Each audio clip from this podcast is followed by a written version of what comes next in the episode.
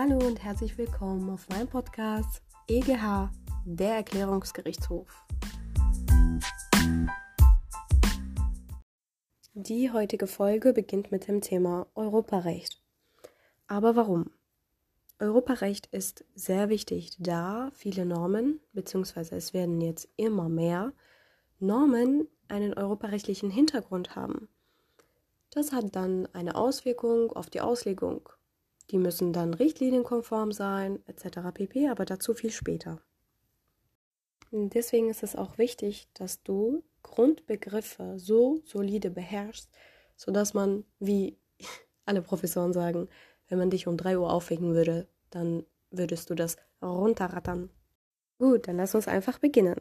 Was ist das EU-Recht und was sind die Grundlagen, die Kompetenzen? Also, das EU-Recht ist ein Gemeinschaftsrecht man kann sich das so vorstellen, wir haben mehrere Länder, diese schließen zusammen einen Vertrag und das ist dann das EU-Recht. Aber wir haben zwei Verträge, völkerrechtliche Verträge, und dies beide sind gleichrangig. Das ist wichtig zu wissen. Wir haben die EUV, die, der Vertrag über der Europäischen Union. Und wir haben die AEUV, das ist der Vertrag über die Arbeitsweise der Europäischen Union. Und das nennt man Primärrecht.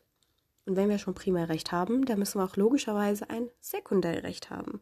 Und Sekundärrecht ist oder sind die Kompetenzen, die die EU hat.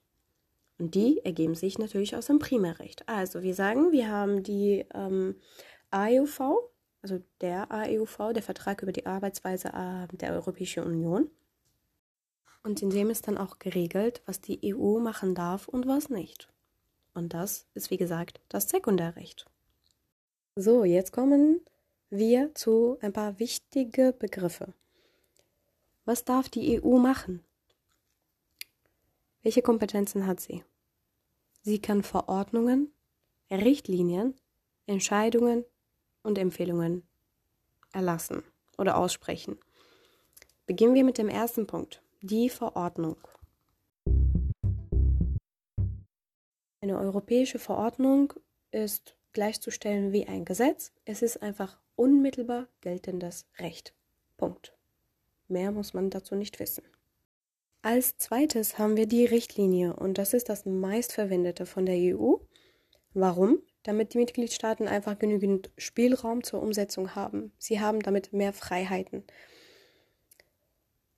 Aber das heißt auch, dass eine Richtlinie erst der Umsetzung durch die Mitgliedstaaten in innerstaatliches Recht bedarf. Das heißt, eine Richtlinie gilt nicht unmittelbar, sondern nur mittelbar. Auf einfach Deutsch gesagt, wenn die EU eine Richtlinie erlässt und sagt, der Verbraucher müsste ein Recht, ein Rückgaberecht von 14 Tagen haben, dann haben wir nicht, also hat der Verbraucher nicht automatisch 14 Tage Rückgaberecht, sondern müsste der Gesetzgeber erst ein Gesetz erlassen, in dem steht, der Verbraucher hat 14 Tage Rückgaberecht.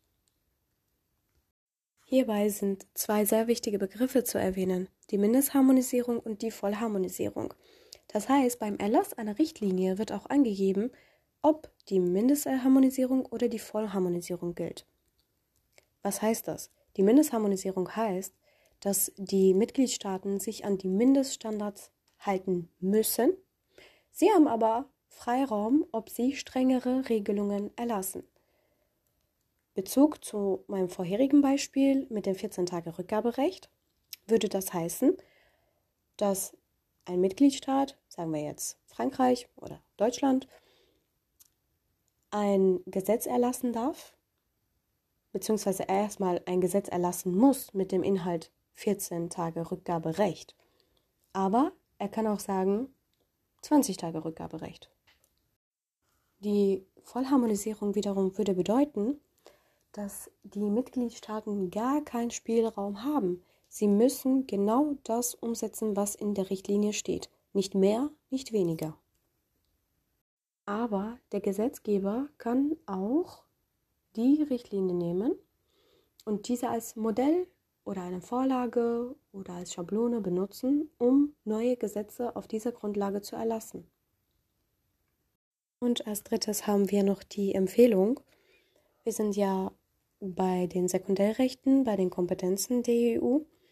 Und die Empfehlung, naja, das Wort spricht schon für sich. Es ist unverbindlich. Beispiel ähm, aus dem Leben. Wir haben Griechenland gehabt, die sich jetzt bei der Flüchtlingspolitik nicht ganz moralisch verhalten hatte. Und ähm, hat sich dann ein Sprecher der EU hingestellt und gesagt, die EU verurteilt dieses Verhalten aufs schärfste. Das war's. Also es hat gar keine Wirkung. Das war jetzt das Wichtigste zum Thema Europarecht. Und natürlich müsst ihr euch mehr mit dem Thema beschäftigen und mehr Wissen aneignen. Dennoch ist es wichtig, zumindest diese Begriffe zu kennen. Nochmal zusammengefasst, die wichtigsten Begriffe Primärrecht, Sekundärrecht, Verordnung, Richtlinie, Mindestharmonisierung und Vollharmonisierung. Das muss einfach sitzen. Und eine zusätzliche Info noch für die mündliche Prüfung.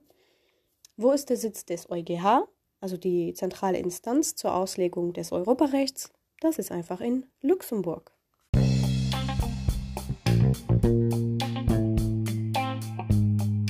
So, dann sind wir schon fertig. Ich wünsche euch alles Gute. Es war doch anstrengender, als ich gedacht habe.